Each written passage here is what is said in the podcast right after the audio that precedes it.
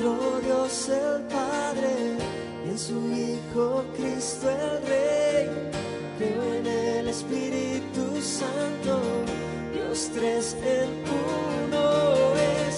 Creo que resucitaste, que nos Gran temor sobre toda la iglesia, segunda parte. Mensaje de la palabra de Dios por el pastor Abraham Sanz en la Iglesia Evangélica Bautista de Córdoba, España, 28 de abril de 2019. Cristo, creo en el nombre de Jesucristo.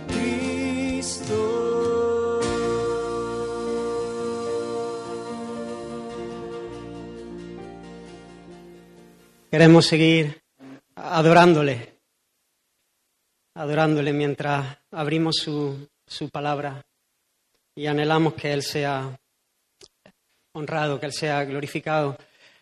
Dejamos un, mensaje a, medias. Hace dos semanas estuvimos viendo eh, este pasaje que se encuentra en Hechos en el capítulo 5. Y os voy a pedir que me acompañáis, me acompañéis para hacer la lectura. Hechos capítulo 5, desde el versículo 1 hasta el 11. Y quería introducir este mensaje como hice con el anterior, recordando la historia de aquel puritano, recordáis los que estuvisteis, que, fue preguntado por alguien de la siguiente manera. Alguien le dijo, ¿por qué, ¿por qué eres tan meticuloso?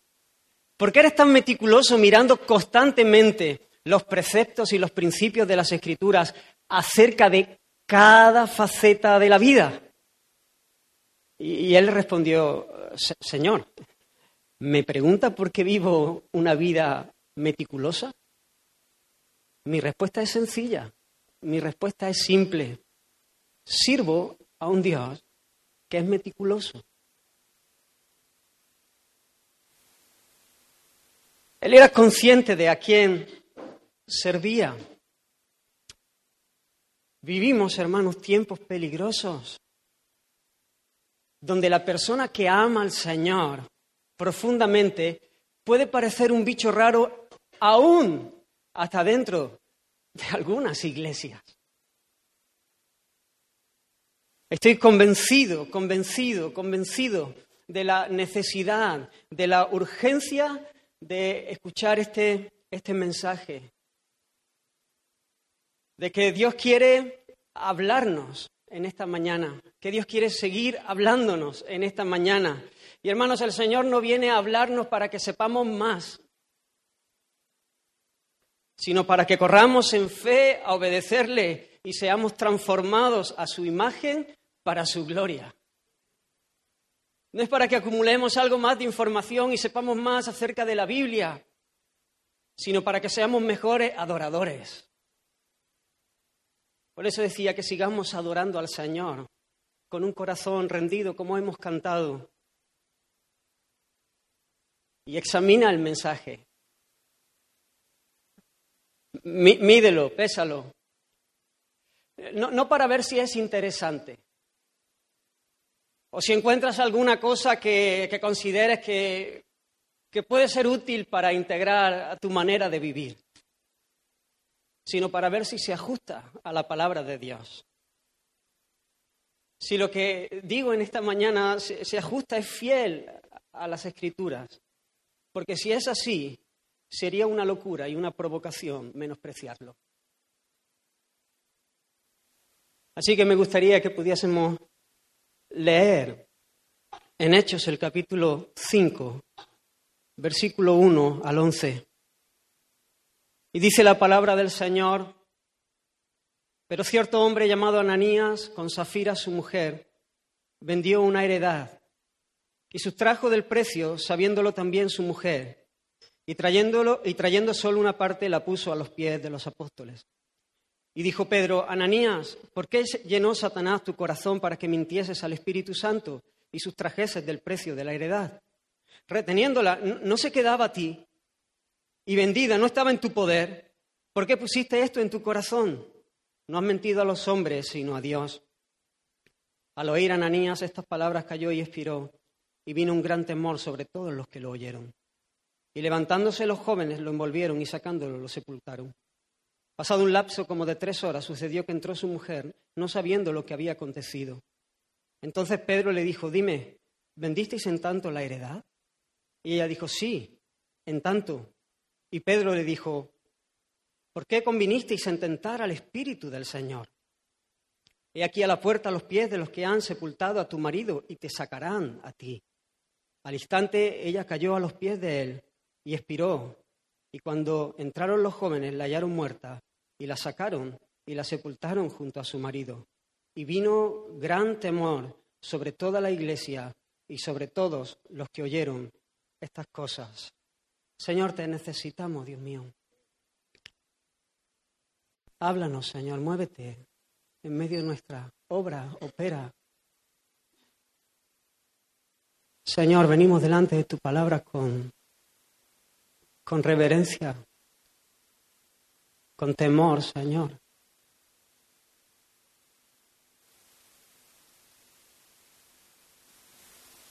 Trata con nuestras vidas, Señor. Haz, Señor, lo que te has propuesto hacer en medio nuestra, Señor. Sea tu voluntad sobre nuestras vidas. Quita, Señor, todo lo que pueda estorbar. Arranca, Señor, en esta mañana, Señor, lo que sea contrario a ti. Quebrántanos, Señor, para que podamos correr en la libertad, Señor, que tú has provisto para nosotros.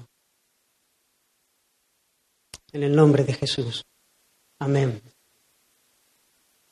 Quiero resumir brevemente lo que estuvimos viendo hace dos semanas. En primer lugar, porque arranqué leyendo el texto desde el capítulo 4, vimos un contraste entre Bernabé y Ananías, y Ananías y Zafira. Lo que parecía una misma acción, ¿recordáis? Una misma acción. Bernabé había traído la venta, había vendido una propiedad y había traído el dinero a los pies de los apóstoles para servir eh, a la necesidad de, aquellos que, tenían, que tenían menos recursos. Y Ananías y Zafira, a simple vista, al ojo humano, a lo que todos estaban viendo, parece que la acción era exactamente la misma.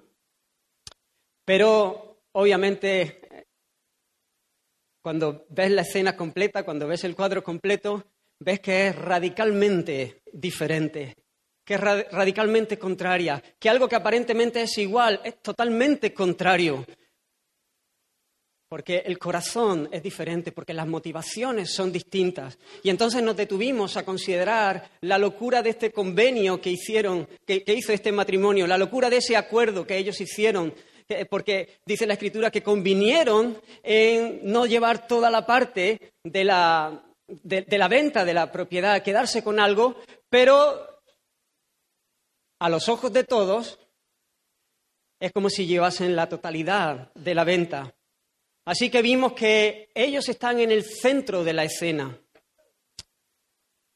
No están pensando en los pobres, no están pensando en la gloria y en la fama del nombre del Señor, no están pensando en la iglesia, ellos están pensando en su propio negocio, ellos están pensando en su propio ombligo, ellos están haciéndose unas cuentas y creen que les salen, que van a sacar buen partido, que es un negocio que les favorece. Y entonces conviene hacerlo de esta manera. Y vimos esas motivaciones que no se ven en la acción, que no, se ven, eh, no son visibles para el ojo natural. Esa acción era digna de admiración y de, ser imitada, pero el Señor que, que ve lo profundo, que ve el corazón, señaló y, vimos cómo evidenciaba la vanagloria de ellos. Ellos querían el aplauso, ellos querían recibir seguro los elogios que había recibido Bernabé. Ya se había oído hablar de Bernabé, el hijo de consolación, hasta el nombre le habían cambiado. Y ellos querían recibir también lo mismo. Y además su amor por el dinero, su codicia, porque ellos amaron el dinero. De no haber sido así, hubiesen entregado todo aunque hubiese sido solamente por recibir un aplauso.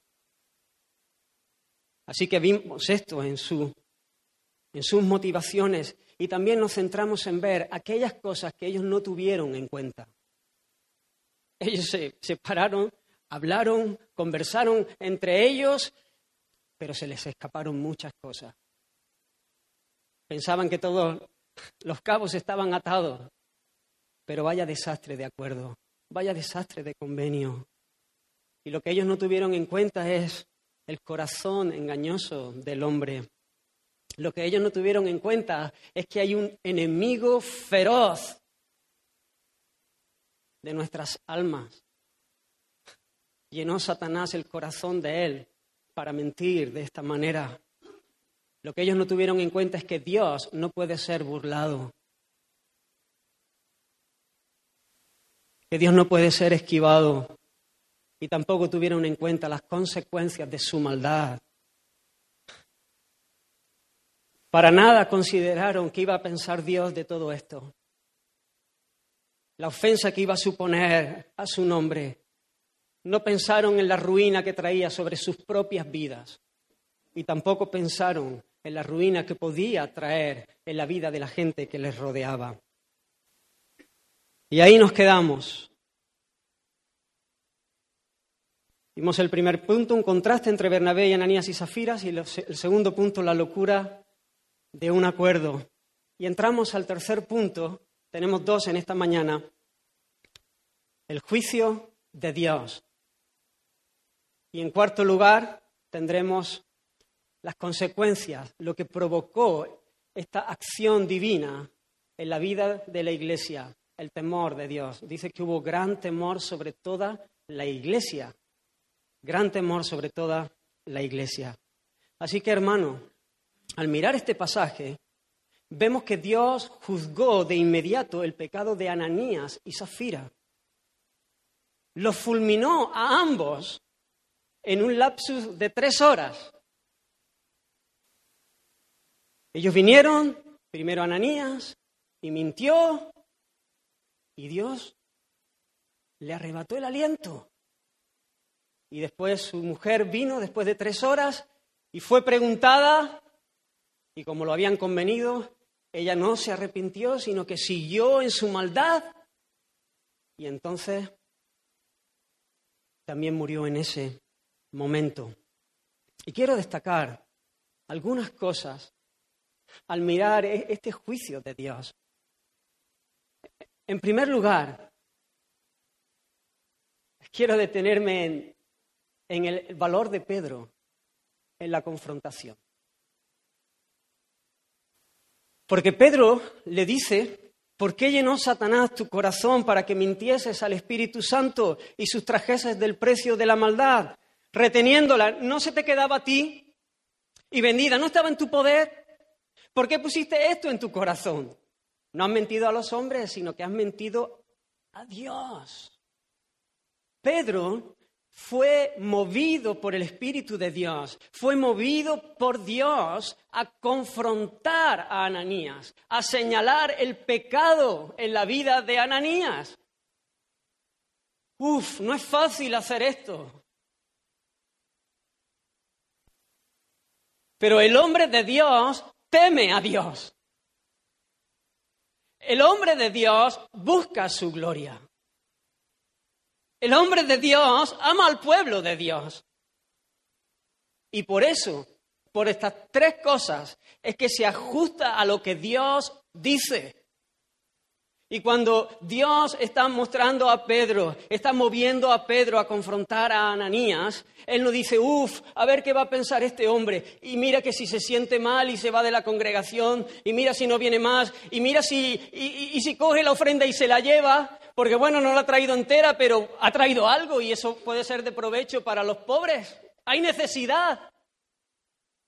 Pero él no está pensando en nada de esto, porque él tiene algo en su corazón que es muy, muy superior, es el temor del Señor, es el amor por la gloria de Dios, es el amor por la bendición del pueblo de Dios.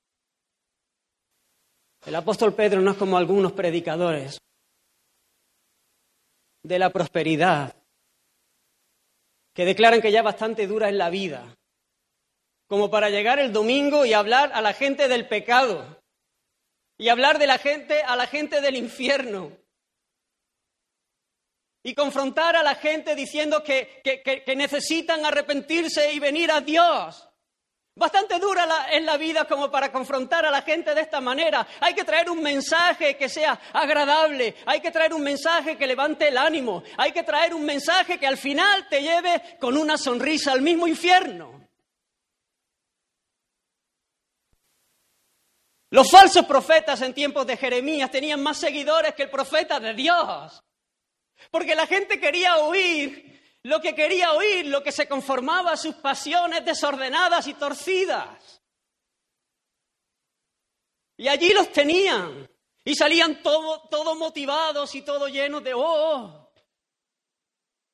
pero luego se encontraban con la realidad. El hombre de Dios tiene que ser fiel a lo que Dios dice, hermanos. Y lo que Dios dice lo tenemos escrito, tenemos las escrituras. El Señor nos ha dado su palabra. Lo que nos debe mover es su sonrisa, es agradarle a Él. No es el aplauso del hombre, no, es, no es cosechar resultados. Eh, mirando los resultados como los ve, como los ve el ojo del hombre, tener mucha gente o tener ¿De qué sirve si, si, aguamos el mensaje? ¿De qué sirve si rebajamos? ¿De, ¿De, qué sirve si traemos otro evangelio? ¿De qué sirve? ¿De qué sirve? Que a lo mejor sí nuestra cuenta corriente es más grande, que sí que nuestros templos son más grandes, que... pero ¿de qué sirve? Si al final la gente se pierde. Es el temor del Señor, es su sonrisa. Pedro lo tenía claro. A él, él, él, fue movido por Dios y él fue fiel a lo que Dios estaba diciéndole. Y hermano, nosotros tenemos que ser fiel a lo que Dios nos ha dicho en su palabra. Aunque a veces lo que tengamos que, decir no sea lo que la audiencia quiere escuchar. El Señor nos libre. Hermanos, y doy gracias porque sois una iglesia que oráis por vuestros pastores. Que, el Señor nos libre del, temor del hombre. Que el Señor nos libre de, aguar, de bajar, de callar, de no ser fieles a la palabra que el Señor nos ha dado. Y dejemos de hacer lo que tenemos que hacer por temor. El Señor dijo en Isaías capítulo 51, yo, yo soy vuestro consolador. ¿Quién eres tú para que tengas temor del hombre? Que es mortal. Y del Hijo del Hombre, que es como el heno. Mira cómo plantea esta pregunta. ¿Quién eres tú para que tengas temor del hombre? Al final, tener temor del hombre es ponerte a ti mismo en una posición arrogante, orgullosa, porque el, hombre es como tú, como tú de pequeño, como tú de frágil, como Leno. Hoy está y mañana desaparece, ya no está. ¿Quién eres tú? Yo, dice el Señor, yo soy vuestro consolador. Y hermanos, reconozco que me, mientras estaba escribiendo y, viendo este, este punto, sentía agradecido la honra que el Señor me ha concedido en poderle servir. No solamente en poderle servir, sino en poderle servir en medio de esta congregación. Y también de una manera muy especial, en poderle servir en medio de un equipo eh, de, de, líderes que temen al Señor. Y quería decirlo. El equipo pastoral, el consejo, eh, me siento de verdad muy, muy honrado de, poder formar parte de, esa gracia que el Señor me concede. Personas que temen al Señor, la congregación. Y hermanos, estoy convencido de que, de que ellos o vosotros si veis cosas que están desordenadas en mi vida, que me estoy desviando, que estoy eh, errando el, blanco, vais a venir porque teméis al Señor, porque amáis al Señor, porque me amáis a mí y porque amáis a la iglesia y vais a corregirme y vais a confrontarme. Y eso me da, eh, me, da alegría, me da también confianza de saberme cuidado, porque me conozco. Y sé que soy frágil y, y sé que soy débil y sé que el Señor usa a su pueblo, que el Señor usa a su gente para hacer estas cosas.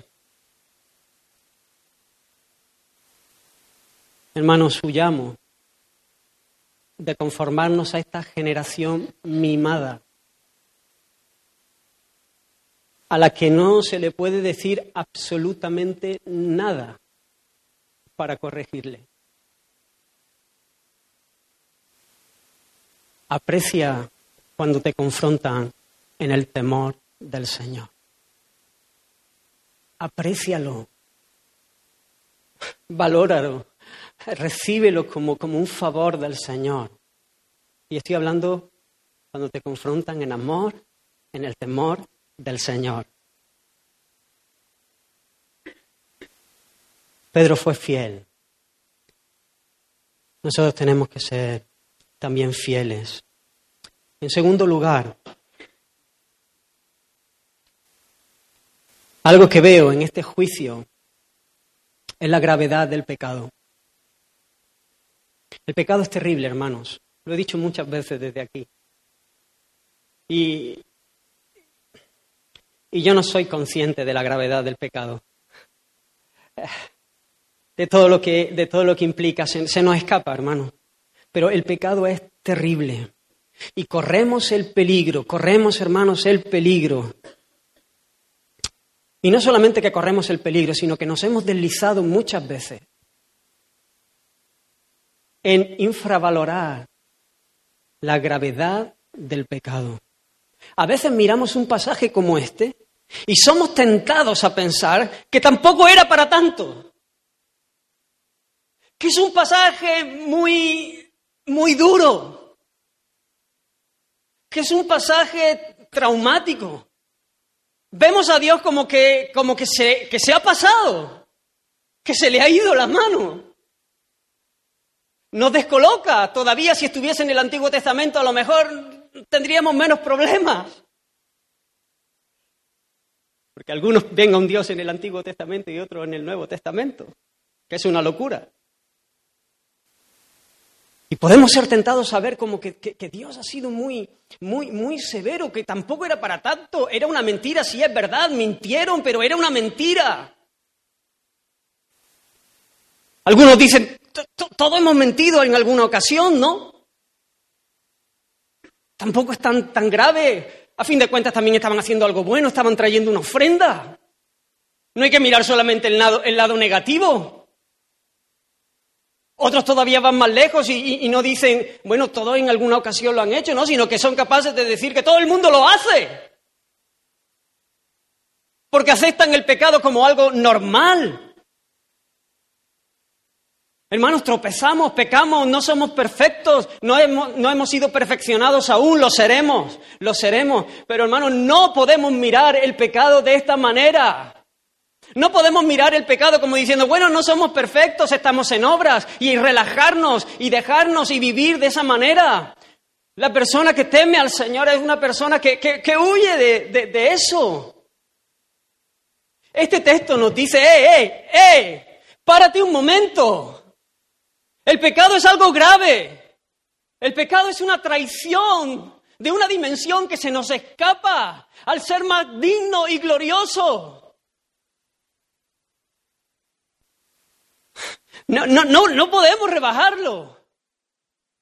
Mira este pasaje, cuánta gracia de Dios hay ahí para que seamos conscientes de esta realidad. Cuánto favor del Señor para que no nos distraigamos y vivamos sin darle valor, sin darle importancia. Bueno, todos lo hacen. Luchemos. Luchemos en la gracia, luchemos.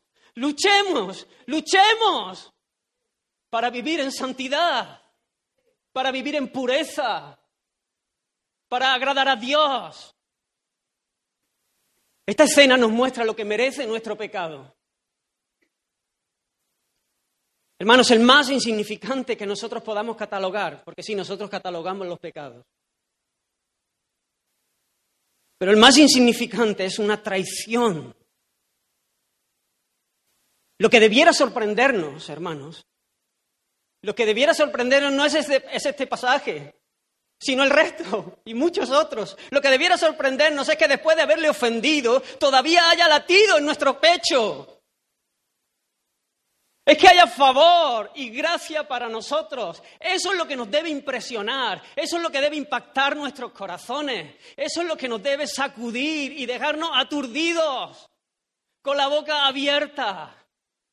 Eso es lo que nos debe sorprender, que aún sí nosotros hemos mentido. Y ha habido gracia y ha habido misericordia y no se nos ha dado lo que merecíamos. Pero no olvides nunca la gravedad del pecado, no lo menosprecies, no seas tolerante con el pecado. Lucha, lucha hasta la sangre si es necesario. Lucha, hermanos, cuando ves que hay pensamientos que vienen a tu mente, que intentan hacerte tropezar. Luchas. ¿Te duele cuando haces eso que sabes que no deberías hacer?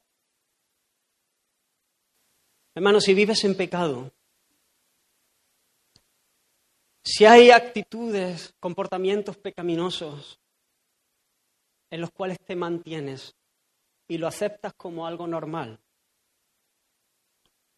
sí, de vez en cuando te arrepientes, pero no lo abandonas, o sea que no te arrepientes, o estás ciego o estás loco.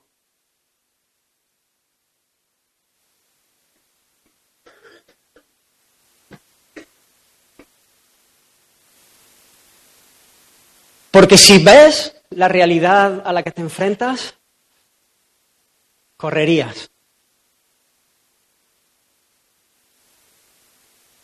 Y si ves y eres cuerdo, correrías también. Hermanos, Dios aborrece el pecado. Y el hombre que ama a Dios aborrece el pecado. No es tolerante con él. Te pregunto, ¿te has acostumbrado a vivir con algunos pecados? Que te molestaban en un principio, pero que ya no te molestan. Hermanos, en esta historia hay un juicio inmediato. Y claro, no siempre Dios actúa de esta manera. No siempre Dios actúa de esta manera. Algunos se las prometen muy felices porque han provocado al cielo y siguen tentando al Señor y no les ha pasado absolutamente nada, aparentemente. Pero hermanos, hay una realidad que no podemos esquivar. Nadie escapará del justo castigo de Dios. El alma que pecare morirá. Y un día todos, absolutamente todos, los que creen y los que no creen, los que dicen que esto es un cuento de, de, abuelas y los que creen, todos compareceremos ante el tribunal de Cristo. Y mi oración por cada uno de los que estáis aquí es que hayáis, hayamos entendido algo de la gravedad del pecado antes de ese día. Así que el valor de Pedro en la confrontación, la gravedad del pecado y en tercer lugar, la revelación de la gloria de Dios. Hubo una historia en el Antiguo Testamento muy conocida. ¿Recordáis Nadab y Abiú? Hijos de Aarón. Ellos estaban encargados de presentar el perfume, la ofrenda, preparar el fuego. Pero ellos lo quisieron hacer en aquella ocasión a su manera. Ellos decidieron hacerlo a su manera y presentaron delante de Dios una receta que no era la que Dios le había dado. Ellos presentaron el culto a su manera, como ellos entendían. Y entonces, sabéis, lo que pasó es una historia parecida a esta, porque Dios los juzgó en ese momento y murieron. Uf, imagino el dolor en el corazón de Aarón. Esto es lo que Moisés le dijo a Aarón. Moisés, su hermano, se acercó y le dijo a Aarón esto. Esto es lo que habló el Señor diciendo. En los que a mí se acerquen, me santificaré.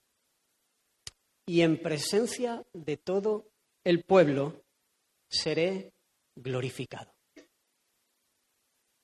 Y entonces Aarón, que se ve que estaba hablando, porque dice que en ese momento cayó.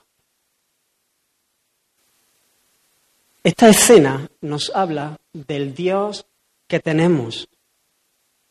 Dios es glorificado en esta escena. Nuevo Testamento. Cristo ya ha muerto y ha resucitado. Esta escena nos habla de que tenemos un Dios que es terrible en majestad. Esta escena nos habla de que tenemos un Dios que es santo de que es justo, que tenemos un Dios que no barre el pecado debajo de la alfombra. Dios no es el colega del que algunos hablan. No es el abuelo que le permite al nieto hacer lo que quiere con tal de que no llore. Habrá abuelos que no lo hagan. Pero también hay padres, podría haberlo usado, que lo hacen. No es alguien que va mendigando un poquito de atención, queriendo mover el corazón nuestro y detrás nuestra y detrás nuestra, para que nosotros le demos un poquito, le prestemos un poquito, que le demos un poquito de cariño.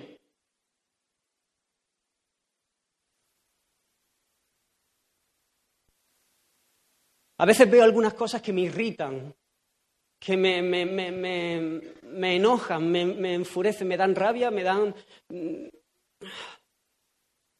me dan coraje, me, dan dolor, hay un remezcleo ahí de sensaciones.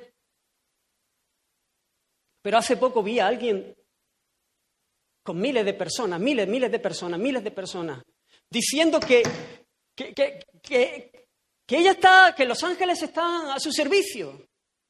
Que sí, que son ministradores nuestros. Si tú a los tuyos los tienes durmiendo, ese es tu problema. Pero que yo a los míos los tengo trabajando.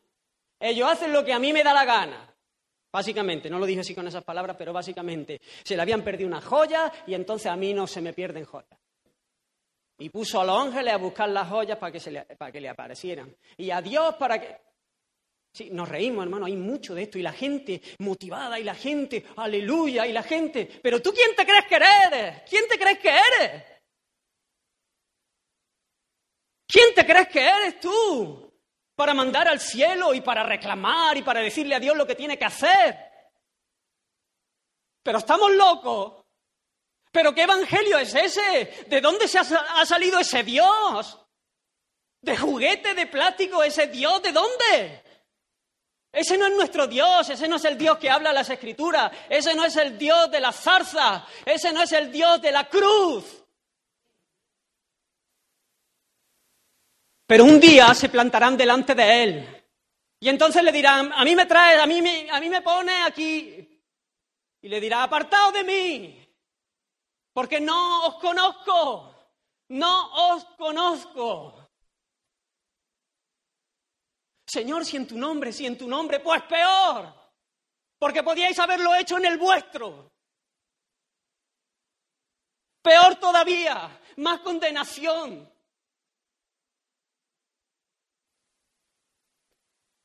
haberlo hecho en el vuestro, haber engañado a la gente eh, en vuestro nombre, menos condenación hubieseis tenido, pero encima en el nombre de Dios.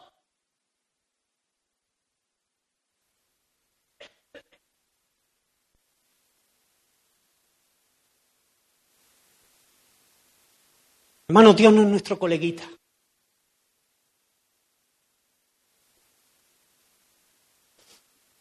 Juan lo hemos leído esta mañana, Juan, Juan, Juan, Juan, que ponía su cabecita en el pecho de Jesús, cuando lo vio imponente, cuando vio su gloria, cayó, cayó, cayó como muerto, cayó como muerto, impresionado, cayó como muerto a sus pies.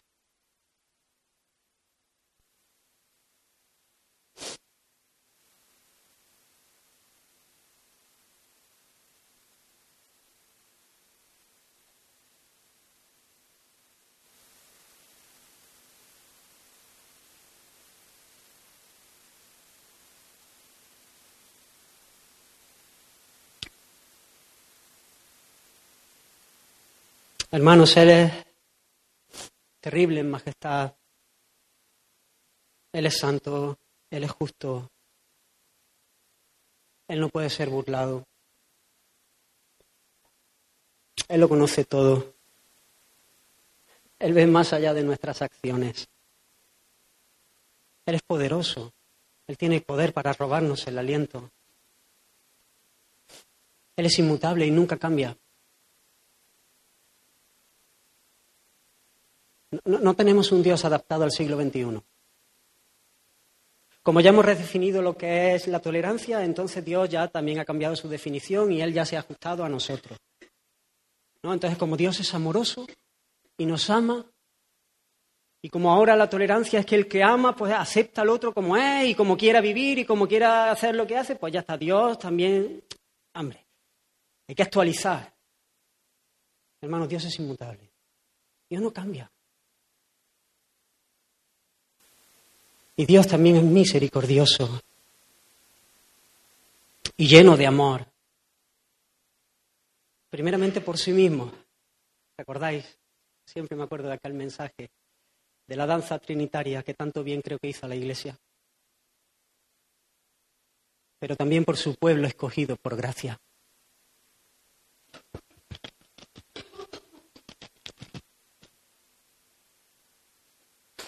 Parece fácil en este pasaje ver su justicia. Parece fácil ver su santidad y su severidad. Pero nos cuesta más trabajo ver su amor y su misericordia. Pero si te paras un momento y ves el cuadro completo, te vas a dar cuenta de que jamás puedes separar una cosa de la otra. Es imposible separar una cosa de la otra. Hermanos, nuestra mayor necesidad nuestro mayor bien es que Dios sea glorificado en medio de su pueblo.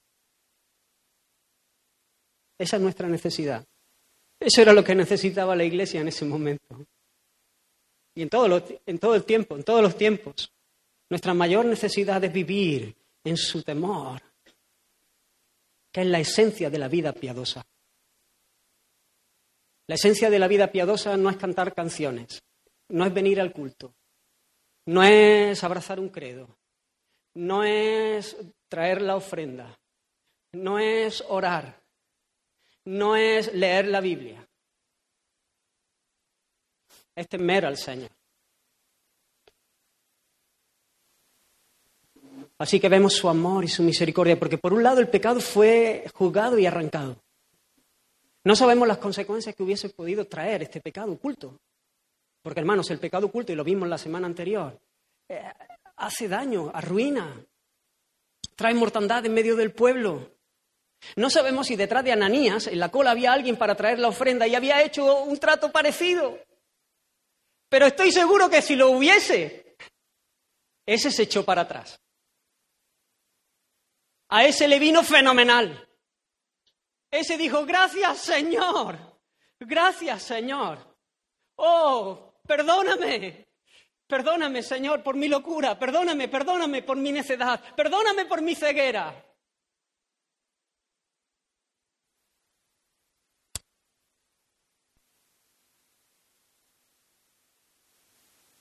Y además hizo que hubiera gran temor en toda la iglesia, que es lo que necesitaba. Porque hermanos, ellos podían haber muerto de camino a casa, ¿no? Podían haber muerto de camino a casa. Podía haber sido un juicio de Dios igual, pero que nadie se hubiese enterado.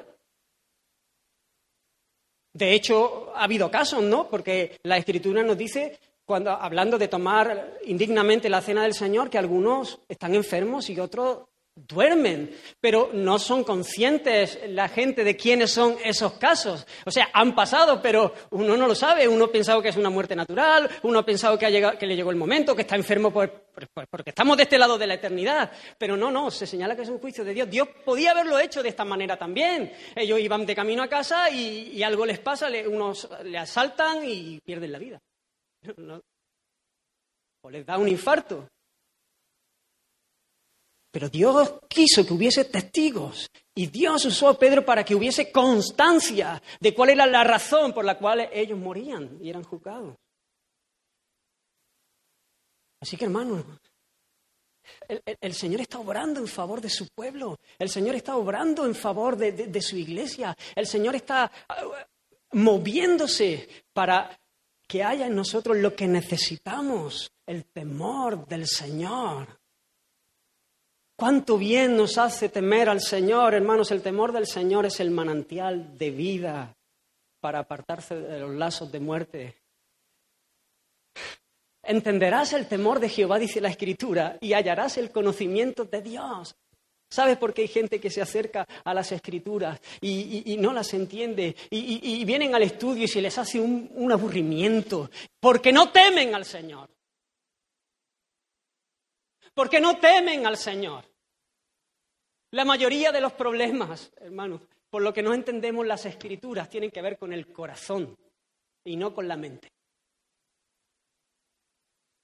Con el corazón. Entenderás el temor de Jehová y hallarás el conocimiento de Dios. Hermanos, el principio de la sabiduría es el temor de Jehová. Riquezas, honra y son la remuneración de la humildad y del temor de Jehová. Mejor en lo poco, mejor, mejor, mira, esta palabra, mejor en lo poco, con el temor de Jehová, que el gran tesoro, donde hay turbación. Temor de Jehová mejor que el tesoro, porque donde hay temor de Jehová, ah, la turbación desaparece. Hay reposo para el que teme al Señor.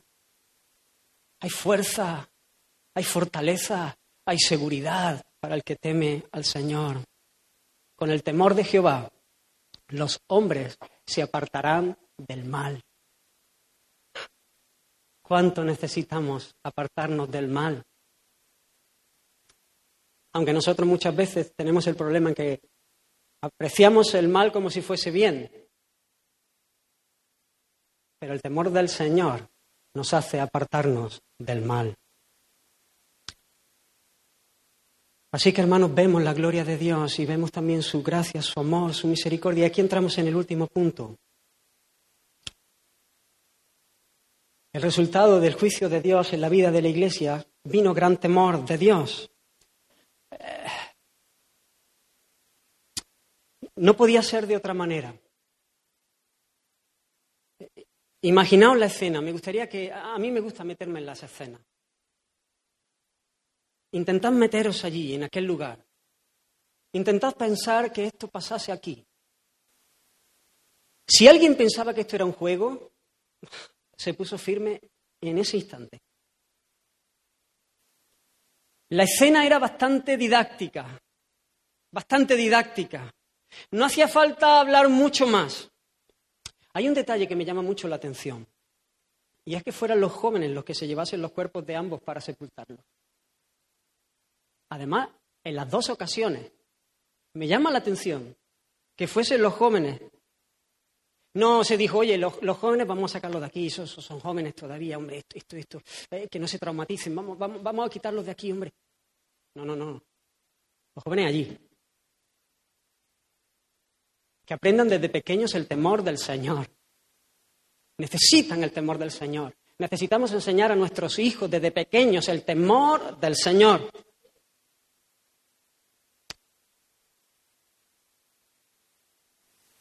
Es más, a ellos se les encargó que se llevasen los cuerpos sin vida. Imaginaos la escena.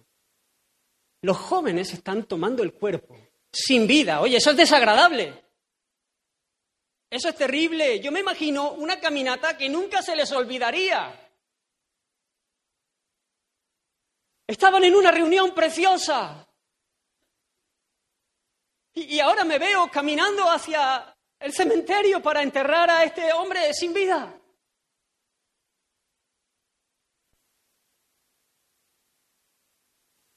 Intentemos ponernos en esa situación. ¿Qué, pensáis que pudieron pasar por sus mentes? Jóvenes, vosotros que a veces nos decís, a los que somos mayores ya, que, que- que nos cuesta ponernos en vuestra, en vuestra mentalidad, aunque también nosotros tuvimos vuestra edad.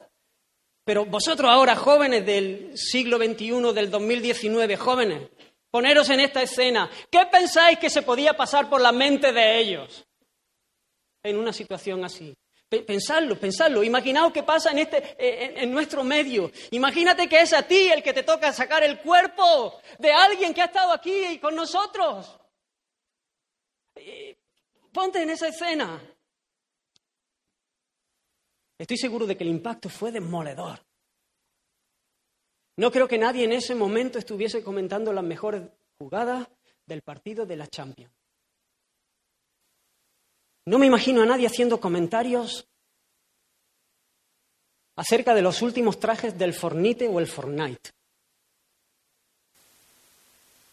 Eh, Puede parecer a lo mejor algo gracioso, pero de verdad que hay un peso en mi corazón fuerte.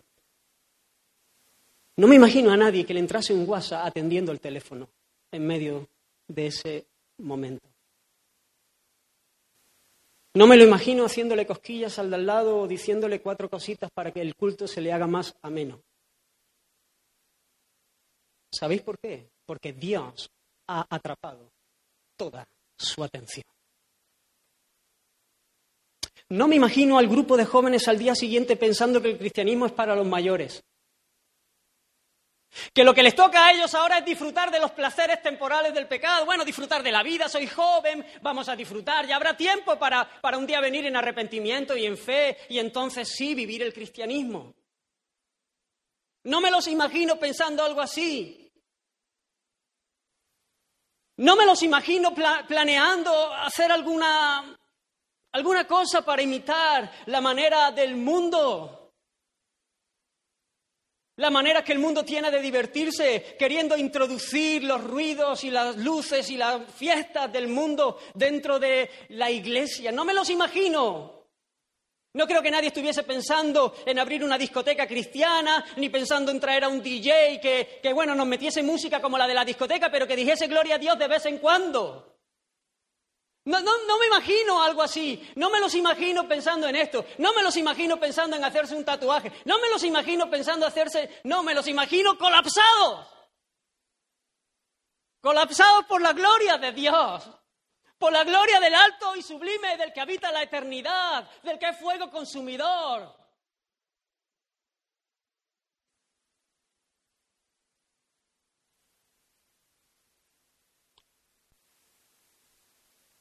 Hermanos, alguien definió el temor de Dios como la reacción de nuestras mentes y almas a la visión de Dios en su majestad.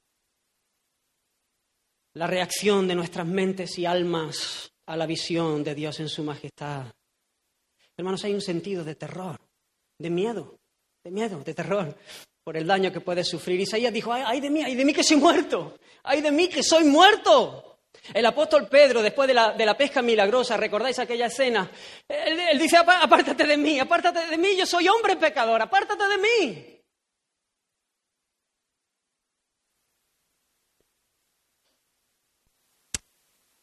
John Murray dijo, la esencia de la impiedad, la esencia de la impiedad es no tener miedo a Dios cuando hay motivos para tener miedo a Dios. Lo repito, la esencia de la impiedad es no tener miedo a Dios cuando hay motivos para tener miedo a Dios. Las escrituras son claras, horrenda cosa es caer en manos del Dios vivo. Pero hermanos, hay algo en este texto en cuanto al temor de Dios que es importante señalar. Hay dos grupos que experimentan temor de Dios. No sé si os habéis dado cuenta en la lectura. Por un lado está la iglesia. Dice que hubo gran temor en toda la iglesia. Pero por otro, dice que hubo también temor en todos los que oyeron estas cosas. Y hace una diferenciación entre la iglesia y los que oyeron las cosas. Me llama la atención que los siguientes versículos, si sigues leyendo, a partir del versículo 11, donde sigue habiendo milagros y señales, aparecen estos dos grupos otra vez. La iglesia están unánimes en el pórtico de Salomón. Y de los demás, dice que ninguno se atrevía a juntarse con ellos. Se habían llenado de temor. Por un lado había la iglesia, el Señor siguió moviéndose, el Señor siguió salvando, el Señor este, seguía extendiendo su mano, se añadían a la iglesia los que debían de ser salvos, había fuego en la iglesia, había pasión, había temor del Señor, reverencia al Señor. Pero por otro lado estaban algunos que decían, yo con esto ni me junto, ni me acerco. Para unos el temor los llevó a huir de Dios, a huir de esa gente, a huir como si eso fuese posible. Pero para otros los llevó a correr hacia Él. La diferencia, hermanos, entre un temor y otro lo hace la gracia de Dios en Cristo. La buena noticia del Evangelio. Y quiero citar a John Piper, que define el temor de Dios de la siguiente manera, refiriéndose al temor de Dios de los que experimentan su gracia. Temer a Dios significa que Dios es tan poderoso en tu mente y corazón tan santo y tan impresionante que no te atreverías a huir de Él, sino solamente a correr hacia Él. Temer a Dios no es otro requisito adicional, sigo con la cita, sino que es la forma en la que cumples el pacto es el medio por el que recibes a Jesús, es el medio por el que vienes a Jesús, vienes con reverencia, vienes con humildad, vienes sin ninguna presunción de que mereces nada o de que Él te deba nada, vienes temblando con un corazón quebrantado y arrepentido. Y ahí acaba la cita. Hermanos, hay un pacto nuevo, que es el pacto eterno. Y dice la Escritura, y les daré un corazón y un camino. Este es el pacto eterno, este es el pacto nuevo, y les daré un corazón y un camino para que me teman perpetuamente. Para que tengan, ¿qué?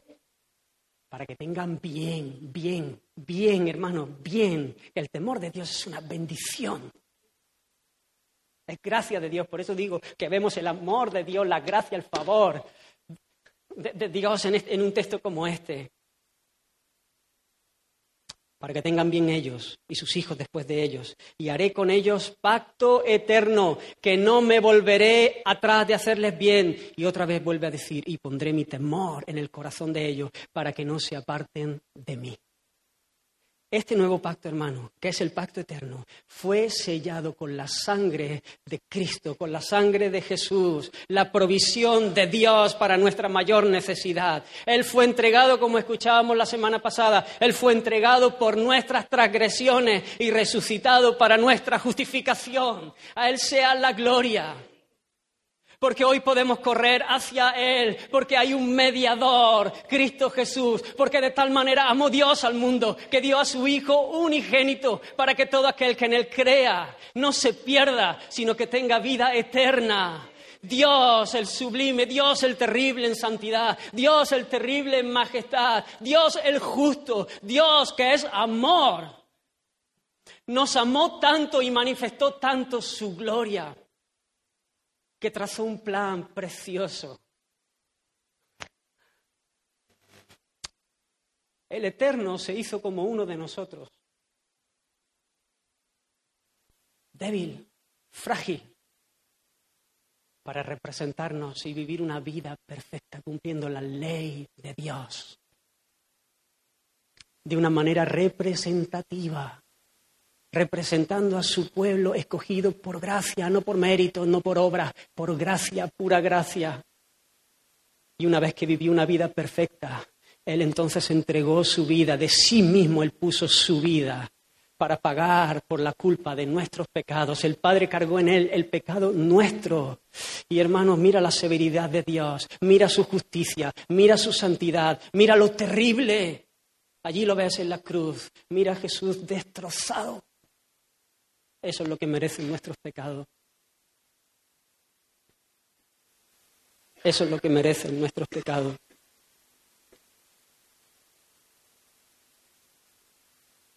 Y murió recibiendo el golpe por nuestra maldad.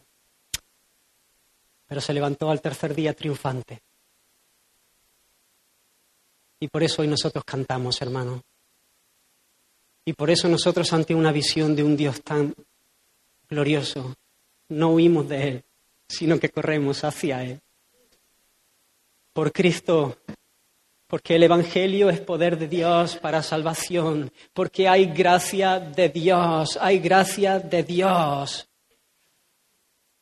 Por eso Isaías dijo, después de que fue tocado sus labios con un carbón y se le dijo que era limpia su culpa y quitado su pecado, heme aquí, envíame a mí. Y el apóstol Pedro cuando le dijo, no temas, yo te voy a hacer pescador de hombres, entonces él lo dejó todo y le siguió.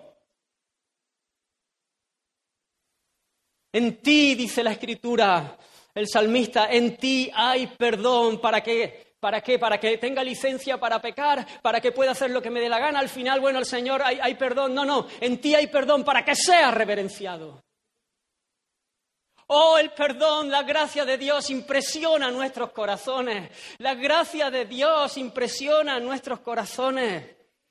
Ocupaos, hermanos, ocupaos en vuestra salvación con temor y temblor, porque Dios es el que produce en vosotros el querer como el hacer por su buena voluntad. La gracia debe provocar mayor temor en nuestras vidas que la amenaza del castigo. Oh, ese temor reverente, ese pánico a fallarle al Señor, ese pánico a, ofenderle, a traicionar su amor. Conducíos en temor todo el tiempo de vuestra peregrinación, sabiendo que fuisteis rescatados de vuestra vana manera de vivir, no con oro, no, no con plata, no, no, no con cosas que perecen, sino con la sangre que es preciosa de Jesús.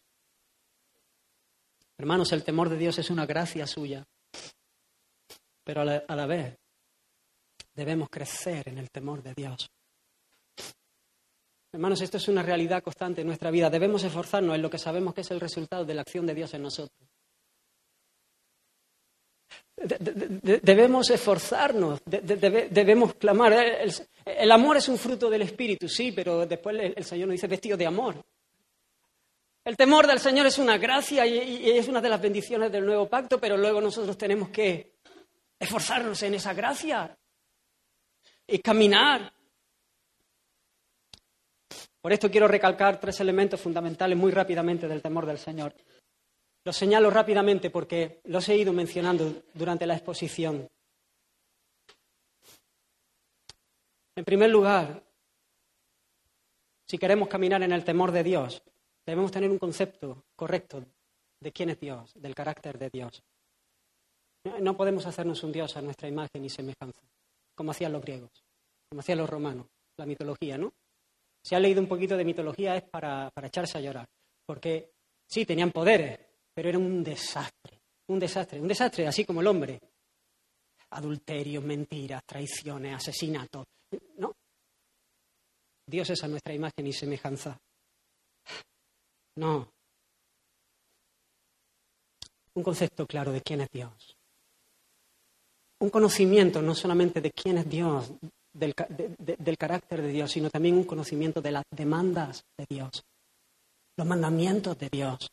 ¿Qué, pide Dios de ti? Hazme entender, dijo el salmista, el camino de tus mandamientos, para que medite en tus maravillas. Aparta de mí el camino de la mentira y en tu misericordia concédeme tu ley. Hermano, no es suficiente con tener buenas intenciones. Se habla mucho de esto. No, lo importante es bueno el corazón, tener un buen corazón, tener buenas intenciones. Pregúntale a David cuando quiso llevar el arca a Jerusalén si lo, que, lo importante son las intenciones. Porque la primera vez que intentó llevar el arca a Jerusalén, uff, él no tuvo en cuenta el consejo de Dios, él no tuvo en cuenta lo que Dios había dicho, las instrucciones de Dios, y él lo hizo con buena intención, pero no tuvo en cuenta lo que Dios había dicho. Y en el transcurso, mientras llevaban el arca en un carro, cuando tenía que ser llevado por los levitas, y, el arca tropezó y alguien fue a tocarlo, lo cual estaba prohibido para que no, para que no cayese. Uf, ese hombre Usa cayó fulminado y fue muerto ¿Sabéis lo que pasó con aquella cena? Que David aprendió temor del Señor, que hubo temor del Señor en el pueblo de Israel. Y después vemos, después de un tiempo donde él eh, comenzó a decir, espérate, que, aquí no podemos hacer las cosas a nuestra manera, hay que hacerlas a la suya. Y entonces vemos cómo luego traen el arca a Jerusalén conforme a lo que estaba estipulado por Dios. ¿Cómo conocemos el carácter de Dios? ¿Cómo conocemos sus mandamientos? Otra vez. Lee, la Biblia. Ora cada día. Hazme entender, ¿ves? Ahí está orando. Hazme entender, hazme entender, hazme entender, Señor, necesito. En humildad, porque el que, el que se acerca en oración reconoce su necesidad. Hazme entender, Señor. Oh, que yo pueda ver las maravillas de tu ley. Que yo pueda ver, Señor, en todo esto, cómo tú me guardas, cómo tú obras. Abriendo la palabra, abriendo la palabra no para tener culturilla general, no para saber, no para ganar una discusión o un debate, sino para conocerle, para amarle, para agradarle. Pero miraré a aquel, dice el Señor, que es pobre y humilde de espíritu y que tiembla a mi palabra. Hermanos, te hago una pregunta, ¿tiemblas a su palabra? ¿Aprecias la gracia de Dios en el regalo de su revelación escrita? Eso es muy fácil de, responder. Abre la palabra, la lee, la estudia, la aprecia, la ama. Hermanos, y, mientras estaba pensando en esto, quería exhortar con... De verdad, me, gustaría que vieseis el corazón, porque mi, deseo es... es no, tengo comisión por esto. Eh, de verdad, es el, deseo, de, que, de, que, de que la iglesia sea bendecida. De verdad, creo, hasta donde yo me conozco, que eso es lo que me mueve a decirlo. Pero hermano, yo os exhorto, os animo, os estimulo, no sé cómo decirlo, os ruego eh, que apreciéis el culto de oración y el estudio bíblico congregacional. Yo sé que hay personas que no pueden venir, pero también sé personas que no lo tienen ni siquiera puesto en su agenda que el viernes están en sus asuntos y ni siquiera se acuerdan que, la iglesia está aquí reunida y que la palabra de Dios está enseñando. A mí eso me parece un menosprecio. Creo que al Señor también.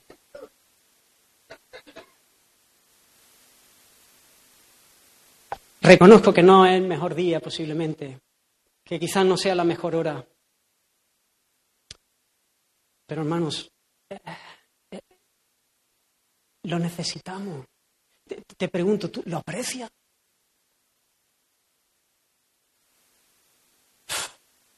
Que el Señor pueda moverte, pueda moverte a valorar lo que verdaderamente es importante, a apreciar esas cosas que son importantes. Te animo de verdad, en el nombre del Señor, a que si tú tienes posibilidad de venir, que vengas, que el viernes podamos estar así como estamos hoy, o más, porque creo que hoy falta gente. Que hagamos el esfuerzo, que tengamos el deseo, el anhelo. Eh, eh, ¿no? Es decir, uno está reventado a veces, a veces traemos unas caras los viernes que, que estamos mucho más feos que hoy. Pero, oye, somos edificados, somos bendecidos. Aprecia eso. Ahí vamos a ir creciendo en conocerle, ahí vamos a ir creciendo en conocer también sus mandamientos, sus caminos, sus propósitos. Y sé consciente de vivir, como decíamos la semana anterior, en su presencia todo el tiempo. ¿A dónde mire de tu espíritu? ¿Y a dónde huiré de tu presencia? Vivimos delante del Señor todo el tiempo. Y traer esto a nuestra mente es un fuerte estímulo para huir de la tentación, para abandonar el pecado. Generalmente nos escondemos para hacer el mal. El nene se esconde del padre. Los jóvenes aprovechan la noche para, o el cuarto de baño para, para ver cosas en internet que no deben ver, para que no les pille sus padres.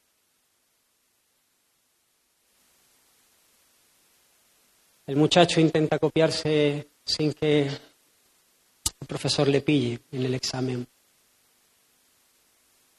Nosotros defraudamos pensando que no nos van a, a pillar y entonces vamos a salir ga- ganando. Si Dios nos está viendo. No, temáis a los que matan el cuerpo, más el alma no pueden matar. Temed más bien aquel que puede destruir el alma y el cuerpo en el infierno. Y es, es ridículo la escena, de verdad es, ridícula la escena, es bochornosa la escena. es- si, te paras a pensarlo, me estoy escondiendo del maestro. Pero si Dios me ve,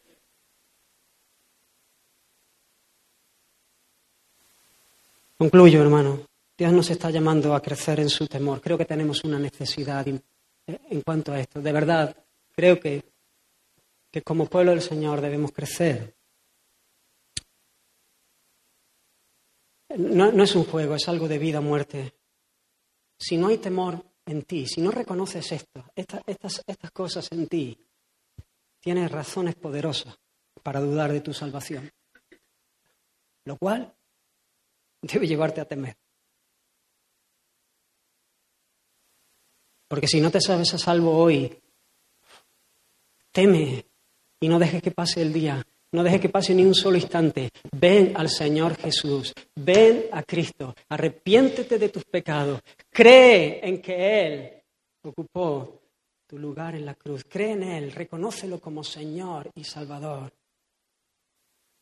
Hermano, te llamo a vivir una vida en pureza, en santidad. Dice la Escritura que el que, encubre, el que encubre sus pecados no prospera, pero el que los confiesa y se aparta de ellos alcanzará misericordia. Corre, por favor. Corre por amor a tu alma. Huye del pecado, hay muerte. Tiembla. No, corras huyendo de Dios. No corras huyendo de- de los que temen al Señor. Corre a Dios. Corre hacia Él. Corre a la cruz. Mira a Cristo. Él es poder de Dios. Y experimentarás su abrazo y, su, y la gracia de temerle toda tu vida. Y hermanos, esfuérzate en esa gracia. Toma decisiones en este momento. No dejes que sea un mensaje más, bueno, sí. Toma decisiones, toma decisiones en este momento. Decide en cuanto a la oración, decide en cuanto al estudio de la palabra, eh, decide en cuanto a juntarte con gente que teme al Señor, decide romper relaciones que sabes que te están destrozando, decide perdonar que sabes que, ese pecado te está arruinando la vida hace tiempo, decide pedir perdón, decide dejar de mentir, decide dejar de robar, decide. Porque hay gracia del Señor, vuélvete al Señor. Hay perdón del Señor. ¿Por qué no respondemos mientras cantamos un canto y adoramos al Señor? Y hermanos, quiero hacer un llamado.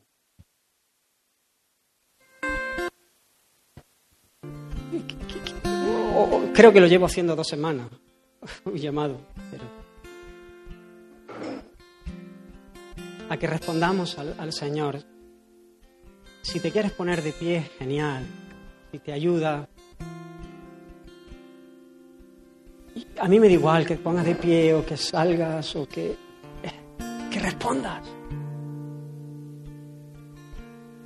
Que respondas. Si tú quieres luego que, que podamos hablar, si tú quieres que luego podamos orar juntos, eh, estamos aquí para, para eso, para servir. Pero hermano, responde, responde, por favor, por, responde, por favor, por amor al Señor, por amor a tu alma, por amor a la mía, a la nuestra, a la del pueblo del Señor. Vamos a adorarle. Fija tus ojos en Cristo, tan lleno de gracia y amor. Y lo te